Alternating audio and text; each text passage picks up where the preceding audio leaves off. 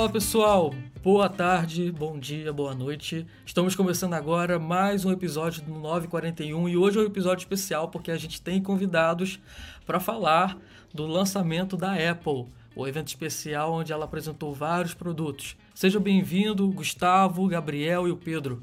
Fala pessoal, beleza? A casa tá cheia hoje, hein? E aí, como vocês estão? Boa tarde, pessoal. Queria agradecer pelo convite, primeira vez que eu estou participando aqui. Boa tarde, galera. Fala, Vitor. Obrigado aí pelo convite. Prazer estar mais uma vez participando aqui. Boa tarde, Gabriel, Gustavo, e vamos que vamos. Eu que agradeço vocês terem aceitado o convite para participar desse bate-papo. E geralmente a gente comenta né, as notícias da última semana, a gente fala de perguntas, fala sobre dicas, mas nesse episódio especial a gente vai comentar ele inteiramente sobre o que a Apple anunciou no evento que aconteceu ontem, dia 20 de abril, que ela chamou aí de primavera carregada, né? E de fato carregada mesmo porque os produtos da Apple receberam algumas novidades e também novas cores. A gente vai seguir a seguinte pauta. Primeiro a gente vai começar a falar sobre as novidades que recebeu o iPhone. Em seguida a gente vai falar sobre o Apple TV. Vamos comentar também o novo produto da Apple, o chaveiro digital dela. Em seguida a gente vai conversar sobre o redesenho e as novidades que recebeu o novo modelo do iMac. E por último, para finalizar, vamos comentar as novidades do novo iPad Pro. Então vamos começar?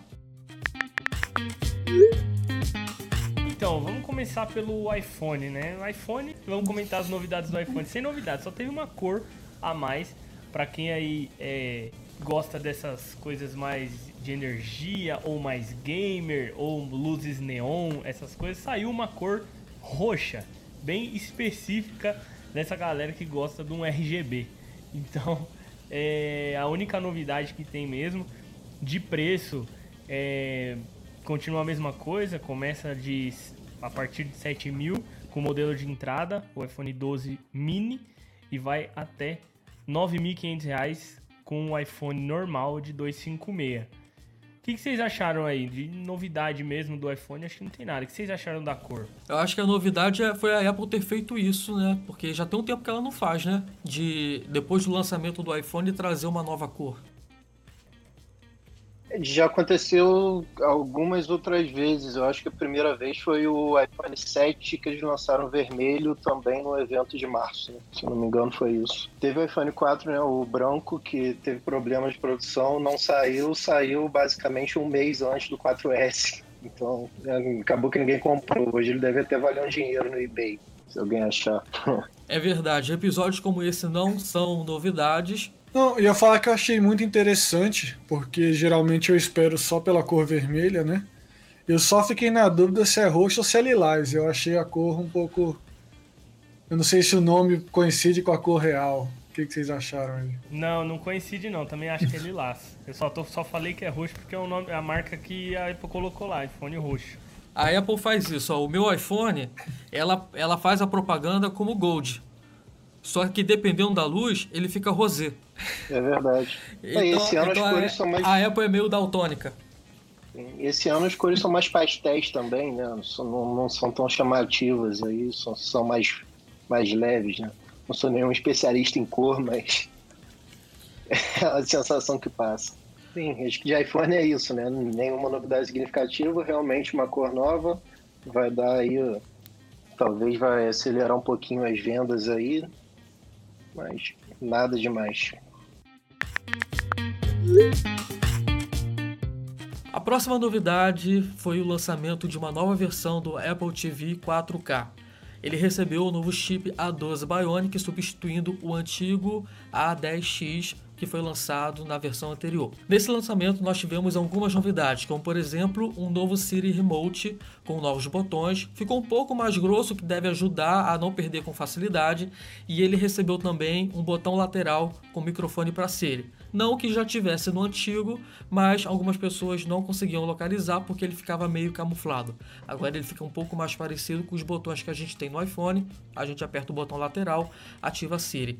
Uma novidade que ninguém esperava, porque chegou a ser alguns rumores que a Apple ia adotar botões clicáveis é, direcionais, com setas direcionais no, no, controle, foi que agora ela trouxe de volta o Click Wheel. Então, enquanto você estiver assistindo um filme, por exemplo, você pode deslizar pelo botão para ir para frente ou para retroceder o filme, bem a lá iPods anos 2000. É, pois é. Eu, cara, eu gostei pra caramba. Saudade do iPod. Me lembrou a época lá do, do 2005, o primeiro iPod vídeo e tal, que foi meu primeiro produto Apple que não fosse um computador também. Gostei bastante, funcionava muito bem. Na época foi uma grande revolução e eu acho que cabe muito bem com a Apple TV. Além da novidade do controle, a gente teve também novidades no sistema. Então, por exemplo, para melhorar a imagem da sua televisão, a nova Apple 4K ela vai utilizar o sistema dos iPhones para poder fazer uma calibração da televisão. Algo parecido já é feito com o som, mas agora ela também vai fazer com a imagem, o que ela acredita que vai melhorar a imagem da, da televisão das pessoas. E acho que é só isso, né, que teve de novidade na Apple TV 4K. Só ressaltar que o, o novo controle da Apple ele é retrocompatível. Então, se você tem uma TV de quarta geração, uma Apple TV de quarta geração, pode comprar ele pela pelos míseros 749 reais. E aí você consegue utilizar o novo controle numa Apple TV que você já tenha, não precisa da Apple TV nova para ter o mesmo controle. É, uma coisa que eu achei curiosa nesse controle é porque aumentaram, aumentou a quantidade de botões e o controle ganhou um botão de liga e desliga. Isso eu confesso até que achei um pouco estranho, porque eu tenho a Apple TV anterior a essa 4K e eu já desligava e ligava, fazia tudo pelo controle remoto dela. Então eu achei um pouco estranho esse aumento de botões, o botão desligar e desligar. E de ontem para hoje eu descobri que eu sou a única pessoa que gosta do touch do controle remoto. Eu descobri que mais ninguém gosta disso. Não, não eu também não é gosto. Único, não. É, eu também eu gosto. Também, eu também gosto. Eu também gosto. O meu único problema com ele é, por exemplo, às vezes eu quero tocar. Ele tá até aqui, ó. Tá até aqui comigo. Às vezes eu quero tocar aqui e aí eu clico e ele não, ele não entende. Às vezes ele acha que eu tô fazendo isso aqui, ó. Deslizando pro, pro lado. Acontece uma ou outra vez.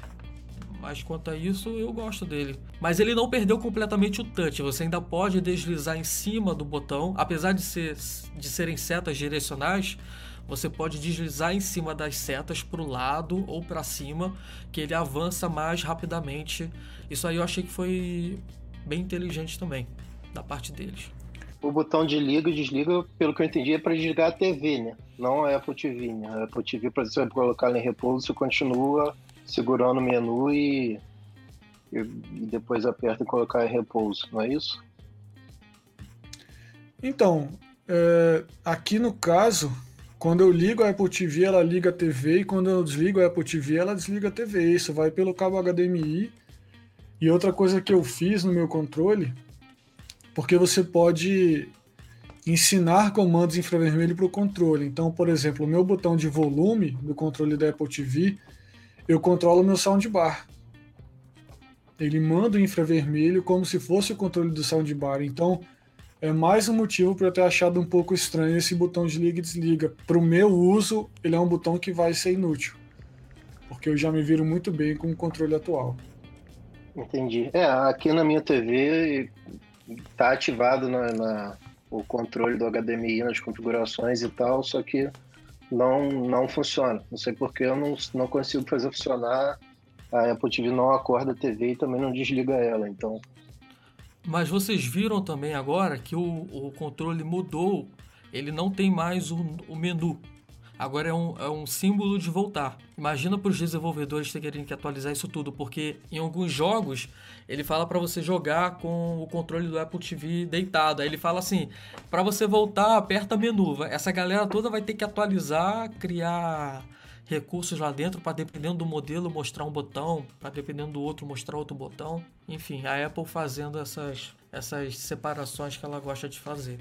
Ah, Mas... Uma coisa importante que é bom, bom falar também, esse controle ele não tem o chip U1, que é aquele de ultra banda larga lá da, da Apple. Então você não consegue, por mais que ele seja novo, ele seja até mais gordo do que o outro controle anterior, você não vai conseguir usar ou configurar ele no Find My. Então, se você perder o controle, perdeu. A Apple é, é, é brincadeira, né? Mas aí tem recurso, tá, para isso tem recurso, Gustavo. A gente vai comentar sobre o recurso que existe para isso. Agora, que eu gostei nesse controle novo é que me pareceu que não é mais todo aquele vidro do controle anterior, que eu morria de medo de quebrar quando ele Cara, caiu no eu me surpreende esses dias. Me surpreende esses dias porque eu deixei cair, fez assim, crack. Quando eu peguei o controle intacto, ele ficou só com uma marquinha em algum lugar aqui que eu não lembro onde foi. Tô até olhando aqui agora para ver se acha a marquinha, não tô achando, mas eu não sei como eu não quebrei esse controle até hoje. Não sei. É, agora ele é todo em alumínio, né? Bem mais resistente. Agora. Sim, e, e muito melhor muito. também. E muito melhor, igual o da Apple TV antiga, das primeiras. É, e eu, eu acho curioso essa diferenciação de armazenamento da Apple TV, porque até hoje eu não vi uso para isso. É, porque eu acho também, assim, a questão de armazenamento é mais para quem joga muitos jogos do arcade e tal. Só que a questão é, eu não conheço ninguém que usa Apple TV como console. Não, eu ia até falar que, eu até achei que você fosse falar que não conhece ninguém que usa o arcade, já ia me pronunciar aqui. Mas aí quando você falou Apple TV como console, sim, realmente. Não uso Apple TV como console. Até porque eu acho que é mais prático usar o iPhone ou o iPad mesmo, se for para jogar. E também sim, porque não tem controle. Jogos. Porque porque jogar com esse controle aqui, o antigo, é horrível. Não sei com o novo. Pode ser até que seja um pouco melhor. Ainda não vai ser a mesma coisa, né? Porque é um controle remoto. Mas é. se tem uma coisa que me incomoda nesse controle aqui que eu espero que eles tenham resolvido é o seguinte. O Apple TV aqui em casa, eu deixo ele um pouco escondido. Então se eu não mirar o controle pro Apple TV certinho, ele não recebe o comando.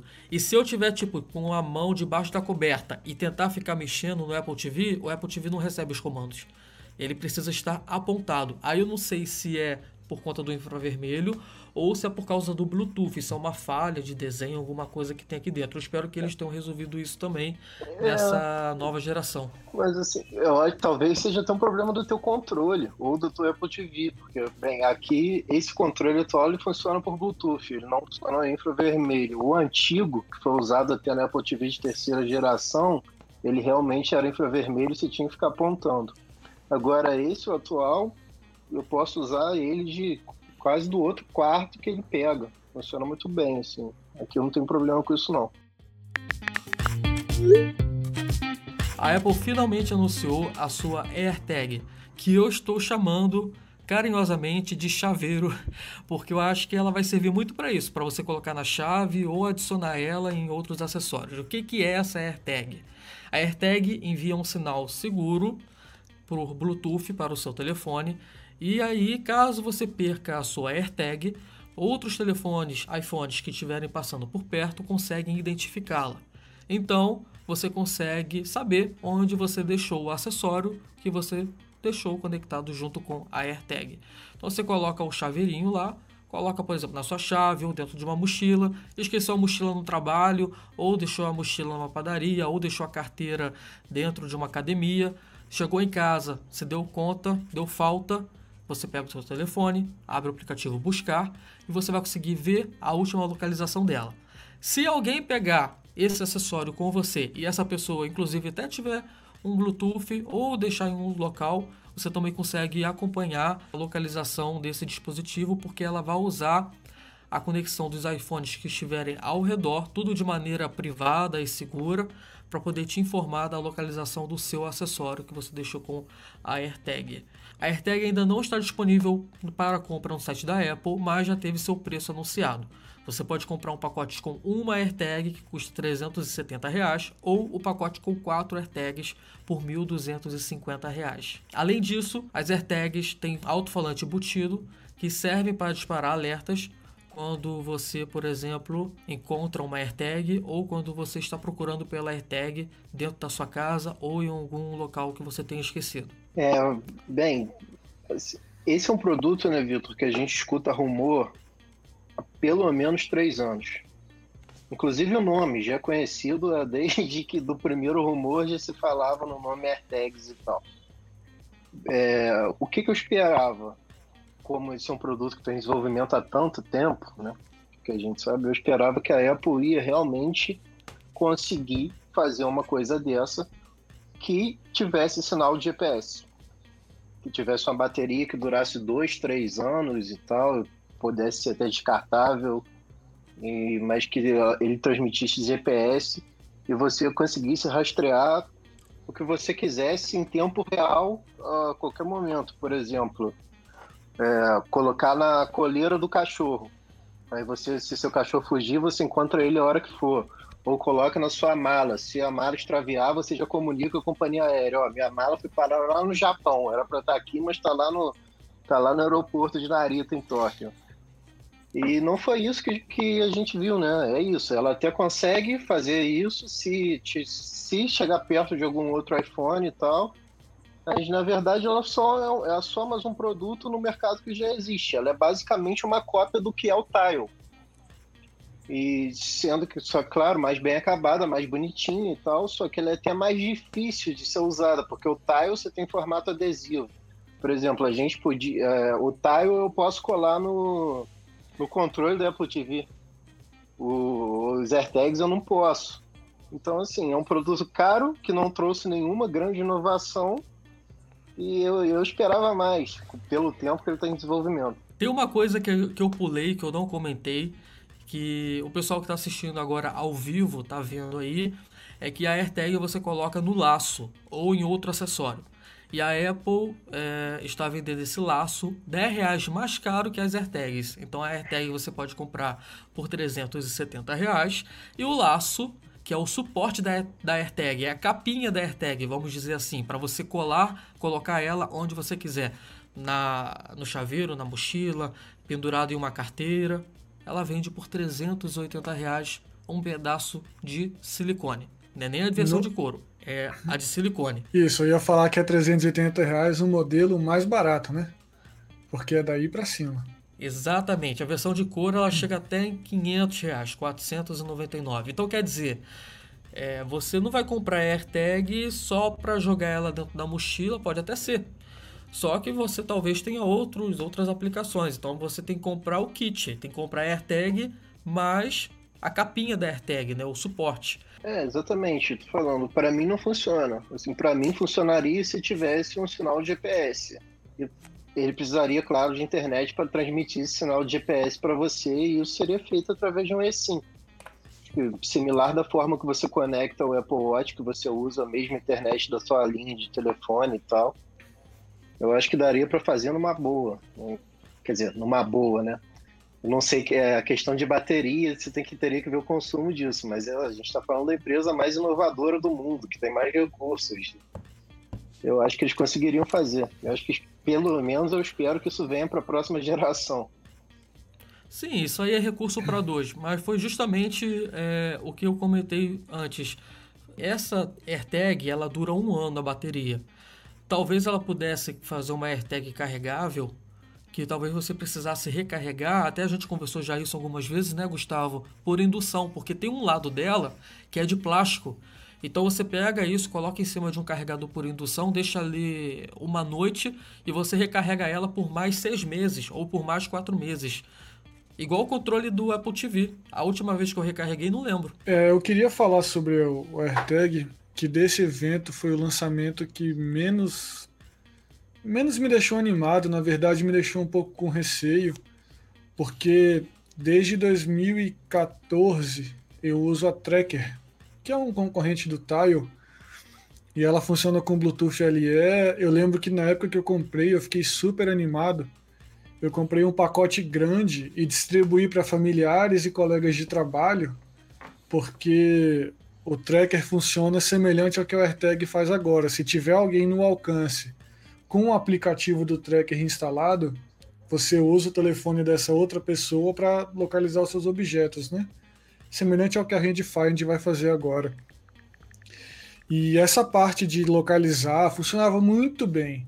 Só que todo mundo que eu conheço, que eu comprei e dei essas tags, ou que as próprias pessoas se animaram e compraram também, abandonaram, porque ele não entregava a duração de bateria prometida. A gente chegava estourando nos quatro meses de uso. Então, na prática, sempre que eu precisava usar o meu tracker para localizar alguma coisa, ele estava sem bateria. Então, eu isso não é culpa da Apple, mas eu já sou um pouco traumatizado com esse tipo de dispositivo, sabe? Então, isso me deixou um pouco preocupado. O que eu achei muito legal foi essa questão de mostrar a direção quando você já está muito perto. Isso até fiquei bastante curioso do funcionamento, eu não consigo pensar de pronto como isso funciona, mas eu fiquei receoso, eu teria que realmente ver essa bateria se ela dura um ano, e o custo, se tratando de Brasil, eu achei um pouco desanimador. Eu acho que é um dinheiro considerável, sendo que você tem concorrentes muito mais em conta, né? Que fazem praticamente a mesma coisa. É então, isso, de to... acho que assim, é... ah. A implementação da Apple, cara, tenho certeza que é a melhor que tem no mercado. Então, vai ser a melhor interface, é mais fácil de usar. É, todo iPhone já tem aplicativo buscar, então a rede vai funcionar melhor. Mas, assim, eu não acho que vale, não vale o premium é, que eu tô falando. O Tile mesmo, pô, eu sou muito fã do Tile. Eu acho que tem um preço competitivo e você compra ele da forma que você quer. Se você quer, você compra um adesivo. Se você quer, você já compra com a argolinha para colocar no chaveiro e tal. Essa coisa da Apple, poxa, pelo amor de Deus, não. Eles deveriam ter feito ela com uma argolinha já e tal. Eles querem ganhar dinheiro de você até na. Querem te sugar o máximo que der. Então, assim, para mim, eu vou passar. Eu vou continuar com o tile que eu, o que eu uso aqui.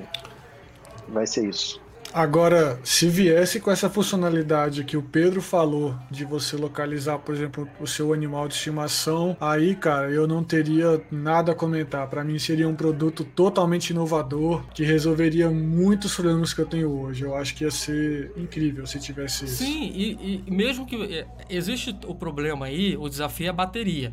É você colocar isso tudo dentro de um disco minúsculo. Mas aí a questão, poxa, não tem nada disso no mercado. Então, se eles lançassem algo disso que você precisasse até recarregar mensalmente, nossa, tava bom demais.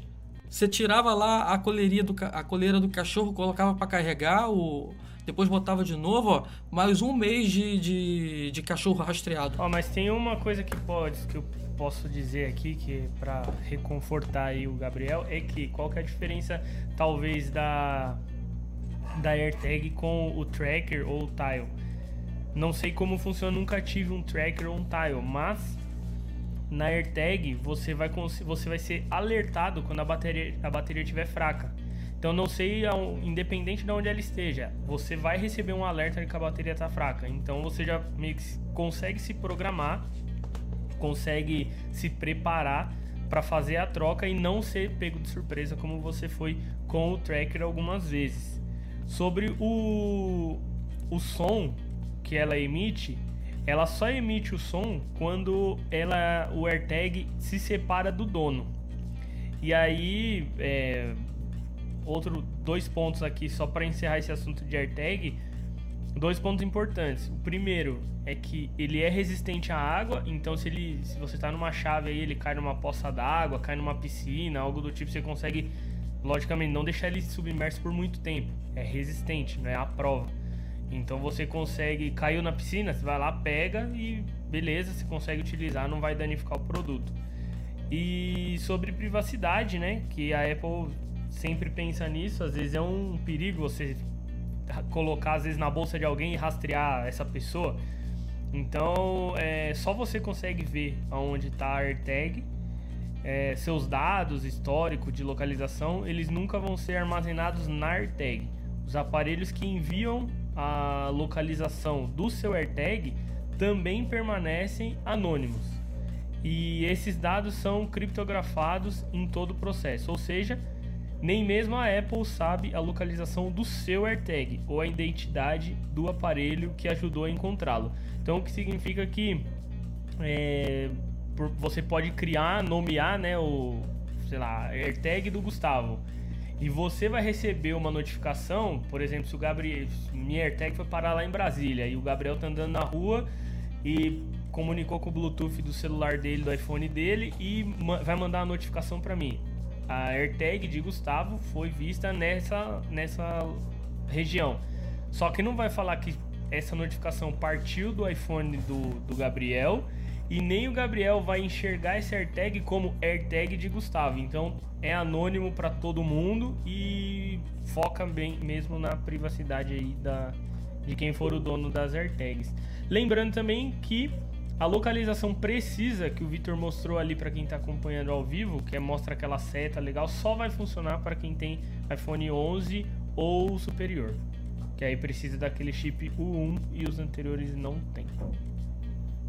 É, isso que o Gustavo falou da privacidade, o tracker prometia, então, não, assim, não sei se realmente é diferente, mas o, o, só explicando o motivo desse meu receio com a vida de bateria, é porque tanto o tracker quanto o AirTag usam a mesma bateria, que é aquela 2032, aquela bateria pequenininha que o pessoal usa muito em placa-mãe. Então foi isso que me deixou mais receoso. Se ele entregar um ano de bateria, aí tudo bem, eu concordo que é muito avanço e tudo, mas em princípio eu começo com um certo receio pelo que eu já vi funcionando. É, é a mesma bateria de chave de carro. Hoje em dia qualquer chave de carro usa essa mesma bateria. Eu vou comprar essa AirTag para testar. Eu vou enterrar ela na praia. Eu quero ver quanto tempo vai levar para aparecer a notificação de alguém passou perto. Alguém passou perto. Vamos agora para a próxima pauta. Vamos falar sobre o iMac que recebeu oito novas cores: azul, verde, rosa, prata, amarelo, laranja, roxo e preto. Pera, preto não tem. Recebeu também chip M1 igual do MacBook Air com 8 núcleos, 7 GPUs e duas portas Thunderbolt. Tem um modelo também topo de linha com 8 núcleos de processamento, 4 de eficiência, 4 de alta performance, igual todo mundo já conhece do chip M1, com 8 GPUs e também 4 portas Thunderbolt.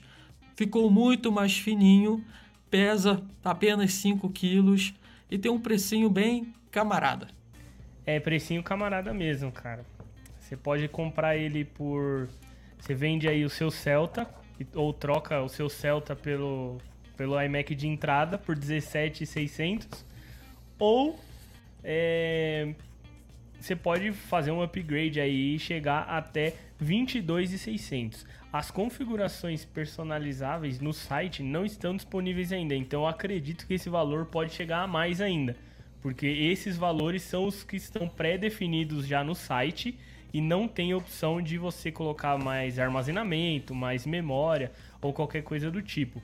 Então, eu acredito que você pode chegar a muito mais do que esse preço. Eu acredito ainda que não vai ter. Eles vão não, deixar vai ter. me- Vai ter, pra botar pelo 16 menos de- 16 GB de RAM, de- com certeza. É, Absoluto. e, e- isso, e também Acho o- que não. os 2 TB de armazenamento. É, porque já é o, que, é o mesmo chip que tá, que tá nos, no, no, No MacBook Pro. MacBooks e no iPad Pro, que eles pegam o mesmo modelo e colocam lá. Então, eu até brinquei no início, falei sobre a questão do preto. A Apple lançou um computador super colorido, ficaram bonitos, né? não ficou feio. Dá até uma sensação de nostalgia pela, por aqueles primeiros Macs, né? os Macs coloridos. Então, acho que muita gente sentiu isso, a questão da nostalgia. Mas eu tô achando que o posicionamento desse Mac é realmente algo mais família, algo mais fazer reunião, fazer trabalho de casa. Até apostaria que talvez não tenha vindo o modelo preto para não confundir um pouco com o próximo modelo que eles devem apresentar, iMac Pro redesenhado e preto. E aí sim, com 8, com o M1 ou M1X e também com memória de 16 GB ou até 32 GB. No site dos Estados Unidos não tem opção de configuração. Tudo tem opção de configuração, não tem, não tem opção de configuração ainda. Eu acho que não teria motivo para a Apple ocultar isso e apresentar somente daqui umas duas semanas, três semanas. Então eu acho que realmente eles estão eles estão capando isso de maneira proposital para apresentar um iMac Pro um pouco mais na frente. Eu acho que pode ser, mas eu acho que assim, 16 GB e, e o SSD de 1 TB, eu acho que eles vão oferecer essa opção. Eu acho muito difícil não oferecerem. Mas assim, o que em relação a separar um pouco do profissional, Eu concordo, eu acho que assim, o iMac está voltando às origens. Né? É, na, na época que o. Lá atrás, quando o Steve Jobs apresentou, eu não lembro agora se foi o iBook ou se foi o iMac, isso muito lá atrás, né, na época dos processadores G4 ainda, para o PC, ele fez uma tabelinha mostrando a Apple tem os seguintes produtos: é, desktop e laptop. Tem o desktop profissional, que é o Power Mac G4, e tem o iMac, que, que é o não profissional, que é o para todo mundo.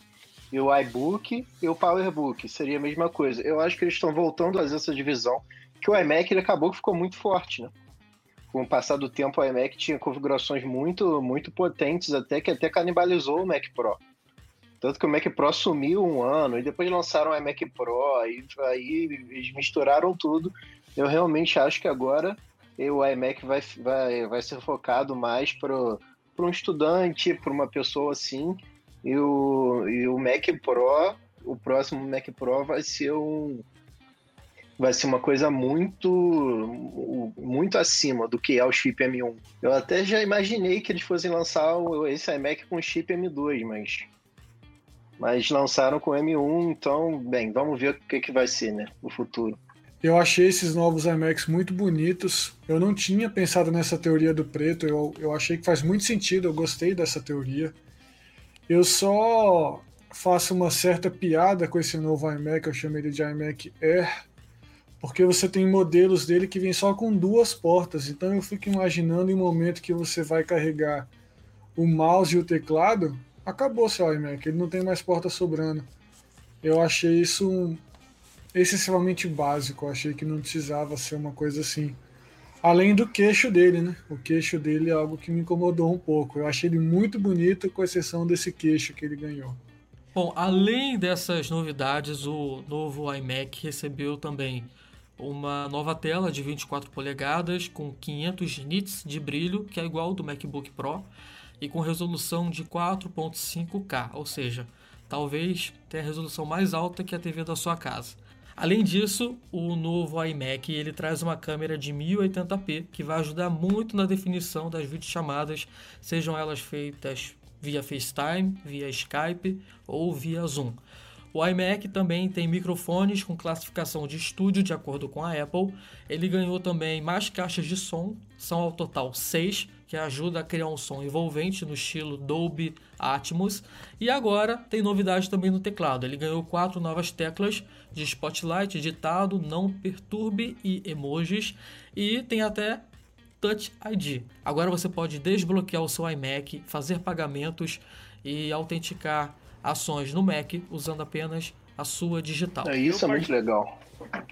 Essa, essa questão do, do, do Touch ID no teclado, ela é assim, isso é um desafio, foi um desafio para a Apple fazer isso, porque, como a gente sabe, as informações biométricas elas ficam guardadas no Secure Enclave, dentro do chip. Então, para ela conseguir transmitir isso com uma, com uma peça que é conectada via Bluetooth, que não é integrada ao computador, realmente eu não sei como é que foi. Alguma bruxaria aí, mas ela conseguiu.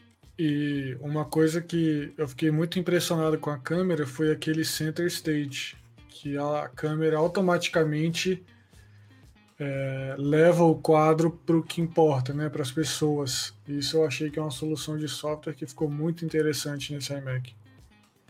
Isso é no iPad, não? É no iPad. Porque Ops. o iPad está com duas grande angular. Uma grande Não foi no Mac, não? Não, não foi, foi, no iPad. Foi no, foi no iPad. Nossa, eu jurava que era no iMac. Então, desculpa aí. Deveria ter vindo, porque eles, porque eu acho que dava para fazer. Se eles quisessem, dava, dava para fazer. fazer. Tinha espaço. Eu ainda não me conformo com aquele queixo. Eu ontem a gente entrou numa discussão, né, que eu não vou entrar aqui agora de novo, que a gente já conversou muito sobre isso ontem no Telegram, lá com o pessoal que estava na sala do Telegram, mas aquele queixo ali do, do iMac eu, é, particularmente, com, com esses com, esses, com essas novas teclas aí do, do teclado, que é Spotlight, ditado, não perturbe e emojis, eu acho 100% inútil. Para mim, eu colocaria outras teclas. Primeiro, porque o Spotlight eu sempre acessei através do Command barra de espaço. que está muito mais próximo do, do touchpad do que eu ter que subir minha mão até lá em cima no F5 ou no F6. O ditado, se você pressionar duas vezes o option, ele habilita o ditado. Também dá a mesma coisa, está mais perto do touchpad. Se você o não perturbe, é, se você segurar o option e clicar no relógio, ele habilita o não perturbe. Então também está muito mais próximo do touchpad. E eu não preciso levar a mão até lá em cima. E o emoji, beleza, é uma tecla que só foi oficializada porque já era possível você alterar essa, essa opção na, nas configurações de teclado. Então a tecla onde hoje é FN, se eu pressionar ela uma vez, ela abre o tecladinho de emoji. Então é bem tranquilo. Só oficializou porque agora tem o globinho ali de teclado. Mas são quatro teclas inúteis que, na minha opinião, tiraram o ajuste de brilho de teclado, que estava de fácil acesso ali. E tem aquela, aquela o F4 aqui, que eu não lembro qual dessas três teclas é, acho que é o, o ditado. Ele era o Launchpad, que é onde mostra todos os seus aplicativos. Beleza, esse daí ok. Poderia ser outra função, mas ok. Poderia, sei lá, ser Wi-Fi, Bluetooth, várias outras coisas que seriam mais úteis do que essas, essas funcionalidades. O que eu achei muito legal também nesse iPad foi é, algumas coisas que é importante ressaltar, né? Primeiro que o modelo de entrada, o de 17.600, ele é só Wi-Fi.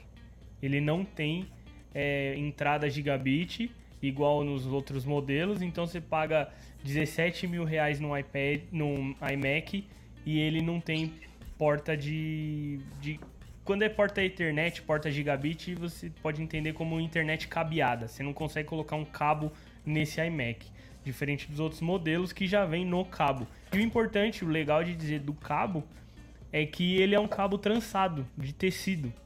Então, muito mais resistente, além de ser um conector magnético na parte traseira, o que já indica aí talvez uma evolução dos conectores dos próximos Macs que podem vir com os rumores que diziam de um famoso é, MagSafe de volta, né? E é, o, o que eu queria só corroborar aqui foi um rumor que surgiu, que vazou na web, que era um cabo Lightning com tecido, e ele existe de fato, ele vem junto com o iMac.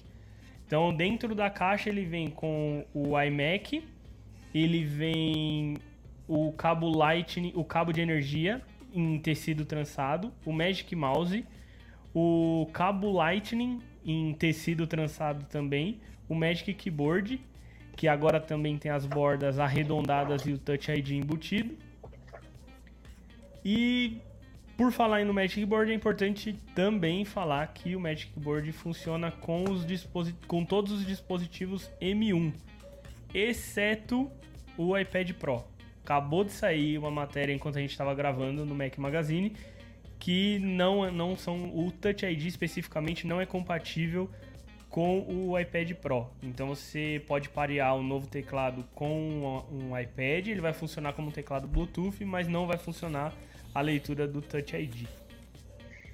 É, sobre a porta de internet cabeada, a porta gigabit, é, na verdade nenhum dos iMacs vem com essa porta, né? nenhum dos novos. É, eu achei até uma solução bastante interessante. É, a porta vem. É, bem, o iMac ficou tão fino que ele não tem mais fonte interna como era o modelo anterior. Agora a fonte externa como se fosse um MacBook. Então tem um quadradinho ali que você conecta o cabo e liga na tomada. Aí na fonte, ele que na fonte ele tem uma entrada gigabit que você consegue conectar ali na, na coisa e elas comunicam pelo com o iMac através do cabo de energia. Que é bastante interessante, uma solução que eu nunca tinha visto. E eu acredito que se você usar a fonte do modelo mais caro no modelo de entrada, você vai funcionar, vai funcionar, você consegue você vai conseguir também usar a internet cabeada ali.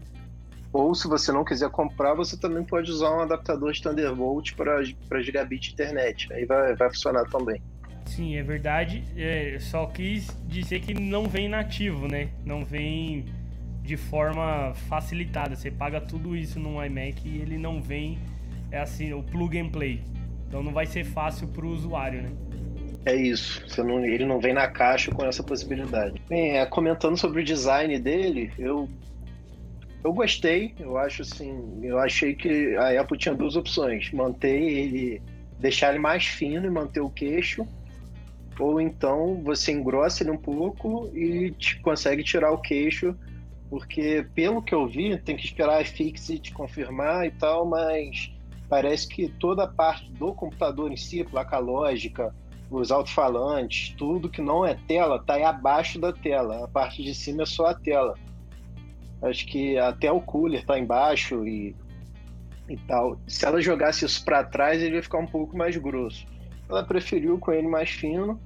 Eu acho também foi uma opção até para manter um pouco do, do design do iMac, da pessoa olhar para aquilo e falar: ah, isso é um iMac tá moderno, tá diferente e tal, mas ainda me lembra que o iMac antigo que tem um queixo.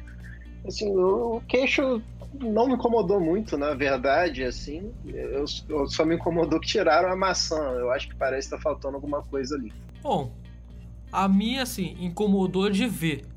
Mas como isso aí eu não vou ter mesmo, não vou comprar. Então pode pode botar maçã mordida de um lado, do outro, pode pintar a maçã de preto no fundo branco. tá bom. Vamos é verdade, nem eu vou ter. Vamos embora pro iPad. Vamos pro iPad então.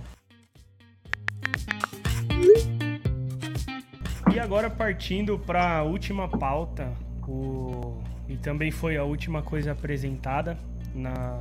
lá no evento, o iPad Pro.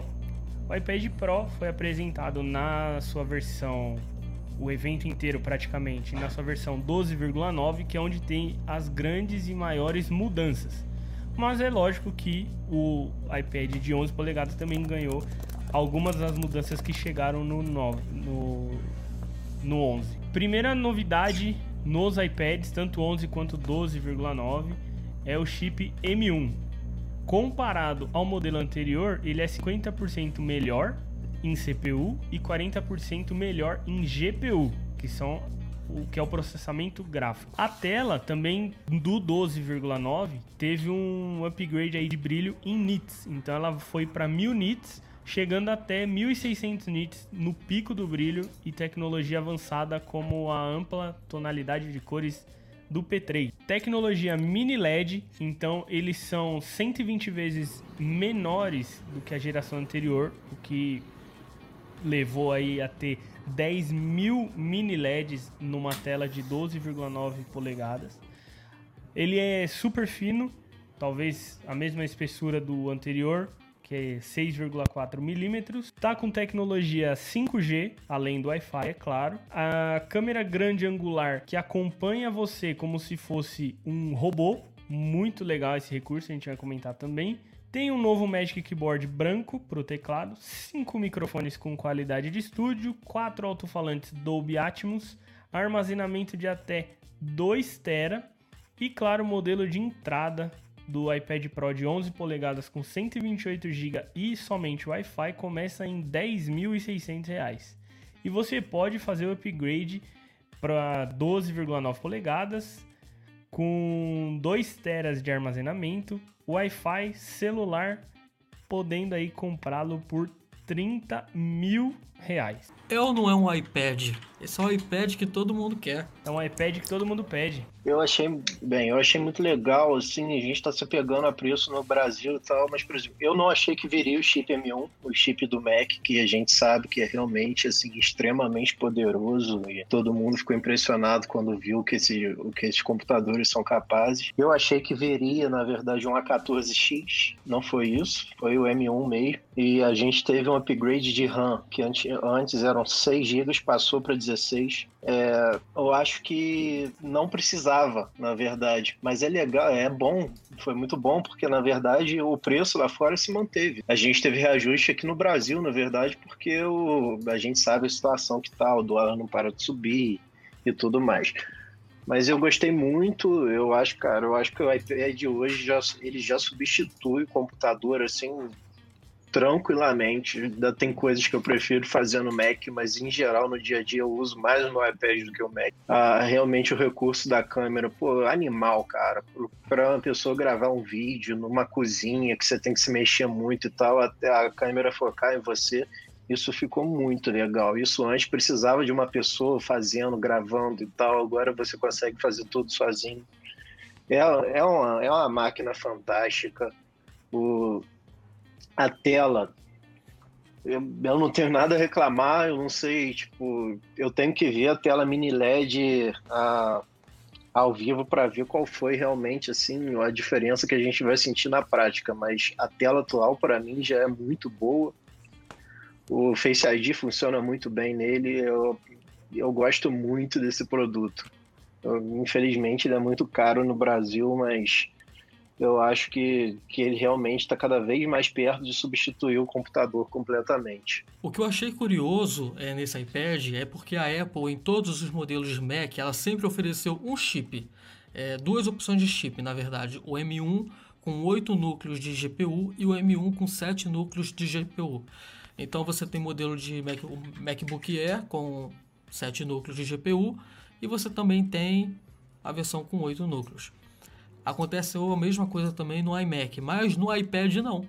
O iPad ele já usa em todas as versões, seja com 512 GB, 256, 1 TB ou 2 TB, todas as versões têm o M1 na versão mais top do processador, com 8 núcleos de processamento e 8 núcleos de processamento gráfico.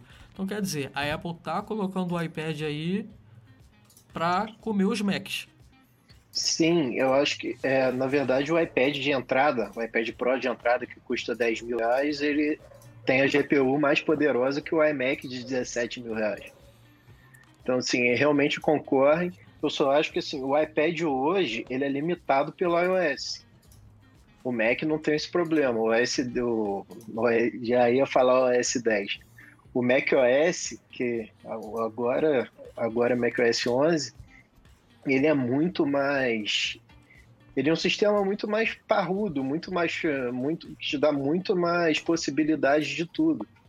Por exemplo, um desenvolvedor pode desenvolver um aplicativo para macOS que e colocar as especificações mínimas dele ali, nem precisa distribuir no App Store. Ele pode colocar o meu aplicativo só vai rodar no, no Mac com M1 que tenha 16 GB de RAM e enfim, ele pode fazer isso agora no para de quando ele vai desenvolver um aplicativo para o iPad.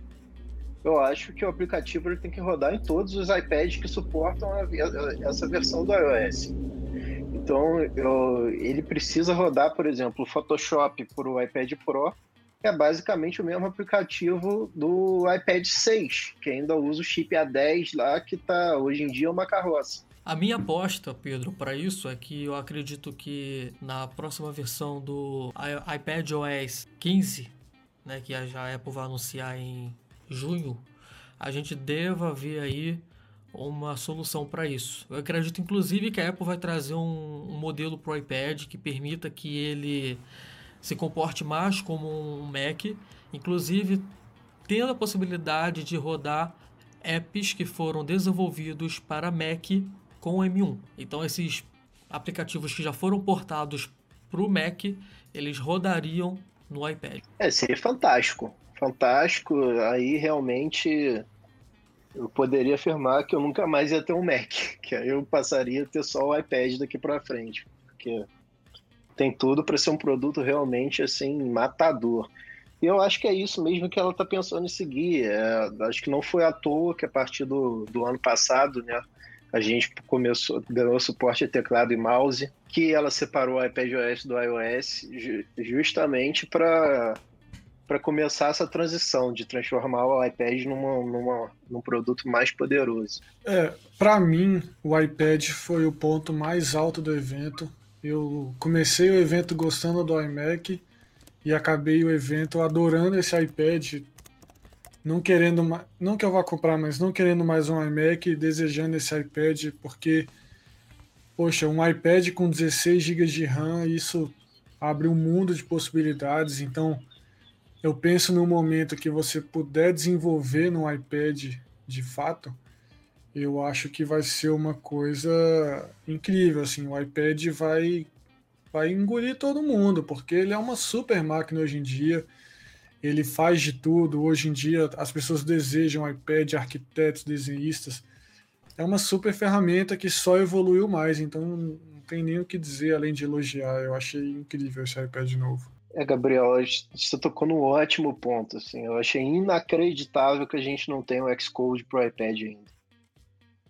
É, realmente isso é, é, desanimador. Assim, o cara, o desenvolvedor precisa ter um Mac ainda para desenvolver, sendo que poderia ter. O iPad é o iPad hoje é muito mais poderoso que a grande maioria dos Macs que estão em uso ainda. Então, não faz o menor sentido. Sim, agora nessa próxima WWDC a Apple tem que apresentar Xcode, Final Cut, tudo isso daí para iPad. Senão não justifica você ter um M1 com 16 GB de memória se ela apenas focar no público que está pensando em criar realidade aumentada e desenhar. Aí ela acho que ela precisa também pensar no pessoal que trabalha com audiovisual, trazer o ProLogic e outros apps também para o iPad. Não, exatamente. Outra... Não faz sentido você ficar com o iMovie ainda no iPad limitado. Até porque o, o, iPad, o iPad Pro anterior rodava iMovie maravilhosamente bem. Com seus 6 GB de RAM lá e o A12Z. Então, e roda liso, é uma maravilha. Então, assim, é, realmente a gente precisa do Final Cut, do Logic no iPad e com uma certa urgência, senão realmente não faz sentido esse iPad existir. Eu também acho que está assim na, tá na agulha para ser apresentado já na WWDC. É, e tomara que seja retrocompatível com os iPads Pro de 2018 e 2020, né? Porque se ela colocar isso somente compatível com o M1, acho que vai ser um fator bem, bem chato. Eu ficaria bem decepcionado. Bom, pessoal, essas foram as novidades que nós tivemos no lançamento desse evento especial da Apple. Já saiu um vídeo também lá no canal do YouTube, onde eu também conto e mostro as novidades que a gente teve nesse evento. Então, acesse o canal do YouTube para você conferir também. Não deixe também de se inscrever e compartilhar com seus amigos. E se você chegou também até esse podcast, você pode tocar em assinar ou seguir. Não é cobrado nada é apenas o texto que aparece ali no podcast, para você receber automaticamente notificações de quando os novos episódios forem lançados. E Pedro, Gabriel, como que o pessoal faz? Como que o pessoal consegue encontrar vocês nas redes sociais? Quais são os arroba de vocês aí? É, bom, eu tô sempre no Telegram. Meu arroba é GabrielRF. E eu tenho um site também que é gabrf.com e eu estou sempre online. Respondo todo mundo. Se eu não te respondi ainda, é só porque eu não tive tempo, mas eu prometo que eu vou responder. E é isso, eu adoro conversar com todo mundo. Tô sempre lá no Telegram, no Twitter e tem tudo lá no meu site, gabrf.com. É, para quem quiser, me segue lá no Instagram, é arroba Pedro M. Pedro M. H-U-B-A-C-K. É, me manda um direct lá, a gente troca uma ideia. E valeu aí pelo convite, gente. Foi muito bom. Boa. E para quem quiser falar comigo, é Gustavo Saez no Twitter e no Telegram também. Eu também tenho o podcast focado em privacidade, que é o PodApps. Tem o canal no Telegram, arroba PodApps. E tem a Zona Segura também, que a gente debate lá os temas sempre focado na parte de segurança e privacidade. Os links de tudo que a gente falou aqui, o Victor vai deixar na descrição do episódio.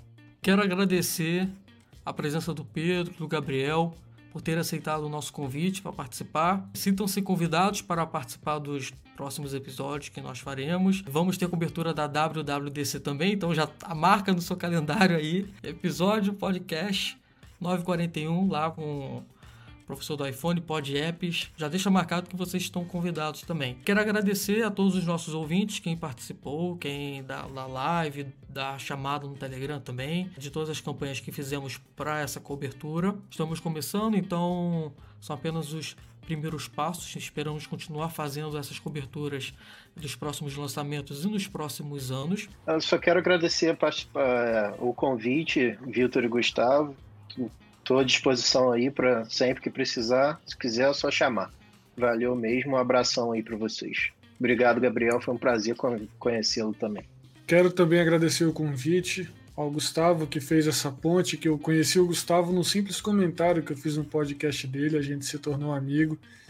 E foi muito legal essa ponte que ele está fazendo, me conectando a mais pessoas. Muito obrigado, Vitor, pelo convite. Muito obrigado, Pedro, por ter participado. E é isso aí. Tamo aí, pessoal. Tamo junto. Beleza, pessoal. Até o próximo episódio. Tchau.